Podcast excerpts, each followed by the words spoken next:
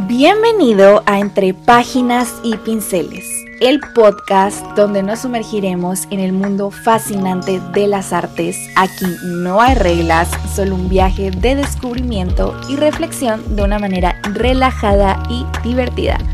Empecemos.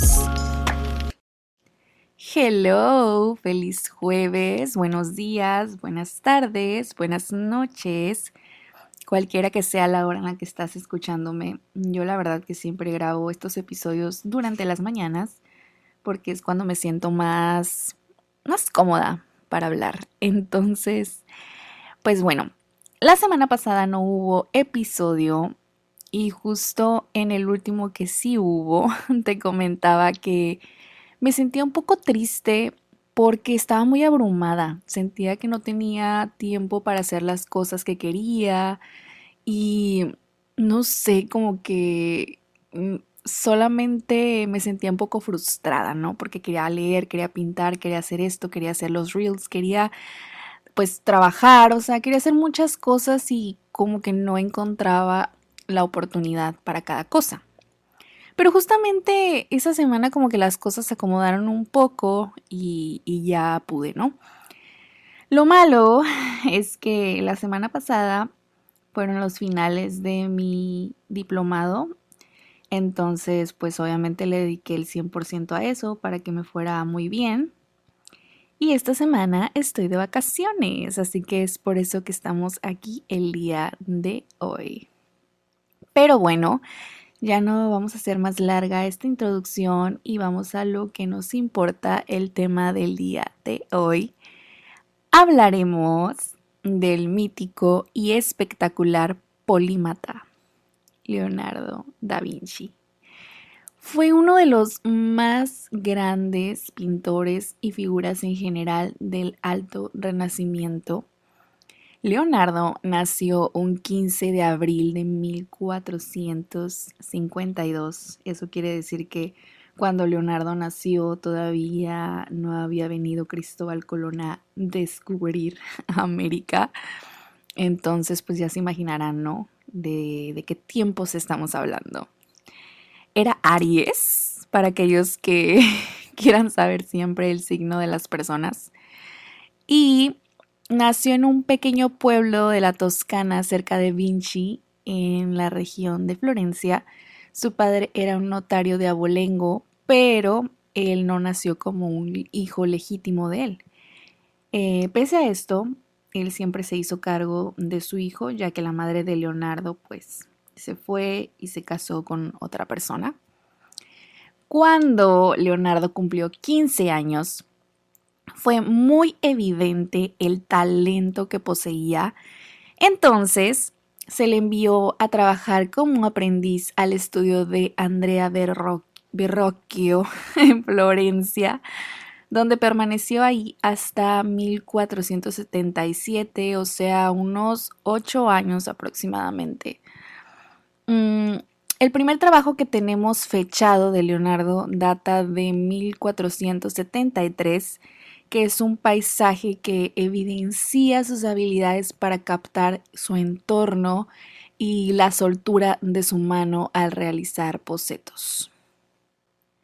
Cuando Leonardo cumplió 40 años, se trasladó a Milán, de donde, pues en Milán, en realidad, en Milán realizó algunas de sus obras que a mí me gustan más. Entonces, es una buena etapa.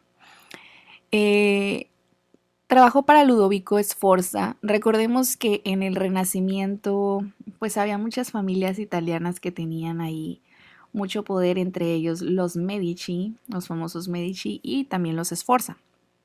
Entonces Leonardo estuvo trabajando para Ludovico, que era duque de Milán, y su intención principal era trabajar para él como ingeniero, de hecho, construyendo puentes, armas y maquinaria de guerra, pero también eh, la hizo de arquitecto y de pintor para él.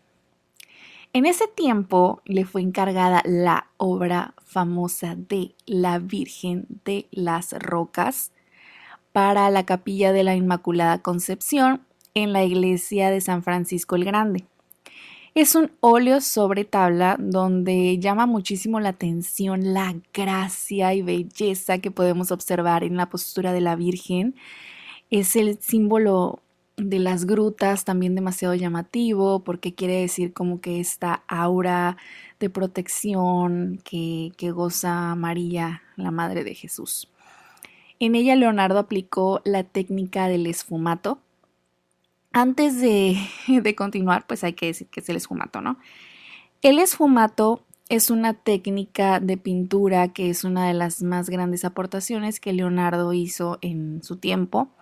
Esta técnica consiste en crear eh, figuras mediante la adición de capas de pintura muy delgaditas, casi translúcidas, que dan un efecto visual de volúmenes y de suavidad en los bordes que son casi inexistentes cuando se pintan de esta manera. Y posteriormente vamos a retomar este tema, ¿ok? Porque es una parte muy, muy significante para las pinturas de Leonardo, porque gracias a este efecto se produce algo muy especial en el espectador. Pero bueno, otra obra muy importante que fue creada en este periodo fue La Última Cena. Ya hemos hablado de esta en otros episodios. Fue terminada en, en el 98 aproximadamente. Y también La Dama y el Armiño, que es una de mis obras favoritas del Renacimiento y del retrato en general en toda la historia del arte. Me fascina ese, ese cuadro. Lamentablemente, eh, Milán, a finales de los años 90 fue invadida por Francia y Leonardo tiene que irse, se instala en Mantua y luego también en Venecia. Comienza a trabajar como ingeniero militar para César Borgia, que es también otro duque. Realizó planos y diseños para fortificaciones, sistemas de defensa, también lo aconsejó sobre estrategias operativas militares y después de esta temporada, Leo regresa a Milán, donde ahora se interesa por el estudio de los elementos, la tierra, el aire, el agua, el fuego, y posteriormente eh, es nombrado pintor de la corte de Luis XII de Francia. Siete años después, se traslada a Roma, donde bajo el mecenazgo de León X eh, comienza su interés por la investigación científica. Se fascina por la anatomía, la física, comienza a realizar sus primeras disecciones de cadáveres con fines de investigación y documentación eh, mediante dibujos de la anatomía humana y también con fines de desarrollo de la medicina. Es que Leonardo, la verdad, eh, la hacía de todo. Obviamente esta práctica no le agradó mucho a su mecenas, pero Leonardo se mantuvo fuerte en sus convicciones y siguió realizando estas investigaciones poco ortodoxas. Eh, ya para 1516, en Francia, eh, Francisco I lo contrata como pintor, primer pintor de su corte, con quien vivió de manera muy acomodada en los últimos años de su vida. Leonardo falleció a sus 67 años en 1519. La obra más famosa del mundo, yo creo que sin lugar a dudas es la Mona Lisa. Vamos a ver qué dice Google al respecto. Ok, sí, sí es la Mona Lisa. Ok, bueno, Leonardo elaboró esta obra aproximadamente en 1504 y nos surgen muchas preguntas cuando la vemos, como que quién es la joven que nos observa, dónde se encuentra, qué está pensando. Son pues algunas de las interrogantes, ¿no? Yo tuve la fortuna de verla en el Louvre, pero la verdad es que es absurda la manera en la que la exhiben. Está en medio de la sala y hay una cola larguísima solo para verla eh, como a metro y medio de distancia y es de que avanza, avanza, avanza. Entonces eh, quise ver si tenía todavía una foto que me tomé para mandársela a mi papá y mostrárselas en mi Instagram, pero ya no la tengo, ni siquiera la conservé porque les digo, o sea, la experiencia de verla es un poquito pésima. Habría que mejorar, hay, hay varios puntos de oportunidad para el museo. Y yo creo que ni siquiera aparte es la real, seguramente por todo lo que implica esa obra que es tan invaluable y todo el escándalo mediático que tiene, seguramente la real han de tener en alguna bóveda. Pero bueno, este óleo eh, es muy pequeño, mide 77 por 53 centímetros. La persona que está retratada se llama Lisa y es esposa de Francisco Giocondo y nunca fue entregada a la persona que le encargó. Leonardo la conservó con él hasta su muerte y fue encontrada junto con todas sus demás pertenencias por Salai. Salai era un, aprendiz de Leonardo que estuvo con él desde pequeñito hasta que su mentor falleció.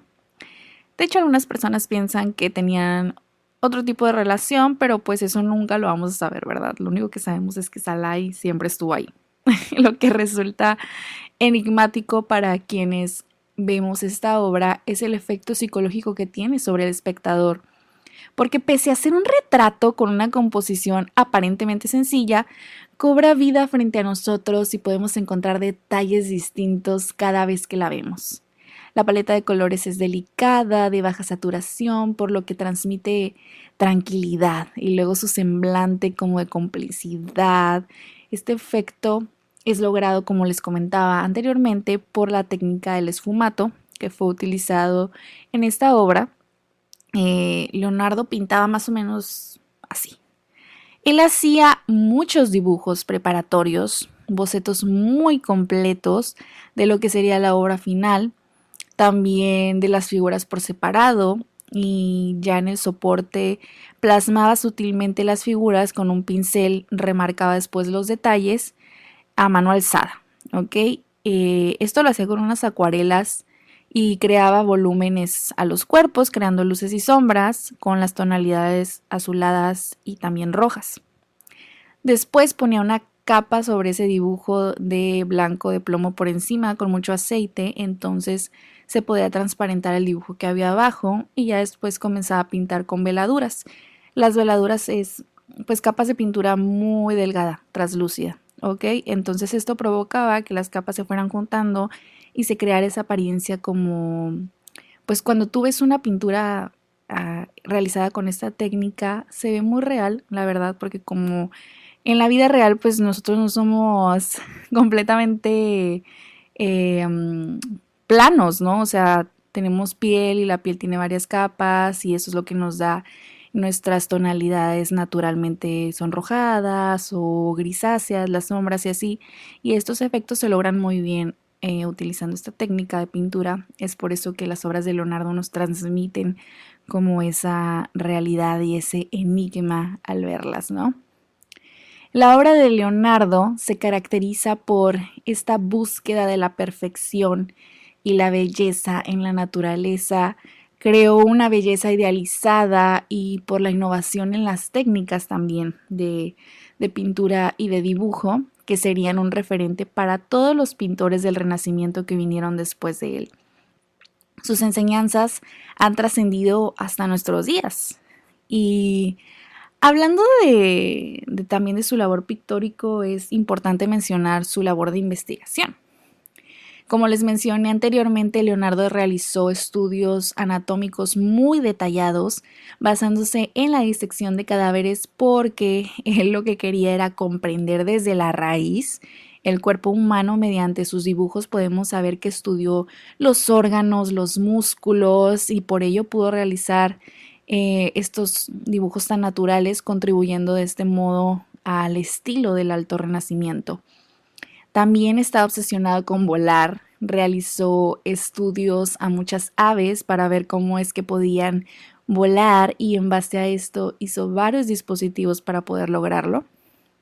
Leonardo sin duda representa el ideal del hombre del renacimiento, ansioso por conocer la verdad detrás de todos los secretos que esconde el vasto ser humano la eterna curiosidad que él tenía lo llevó a desarrollarse en diversas disciplinas y gracias a sus aportaciones, la historia del arte es lo que es hoy en día. Espero que hayas disfrutado mucho esta plática y ya sabes que en mi Instagram te voy a dejar todas las imágenes que ilustran el capítulo de hoy. Y con esto llegamos al final de otro episodio de Entre Páginas y Pinceles. Espero que hayas disfrutado tanto como yo este viaje. Te agradezco de todo corazón que me hayas acompañado y espero que sigas disfrutando de los próximos episodios. Te invito a seguirme en mi Instagram, Musefelin, para estar al tanto de nuevas cosas de arte. Hasta la próxima.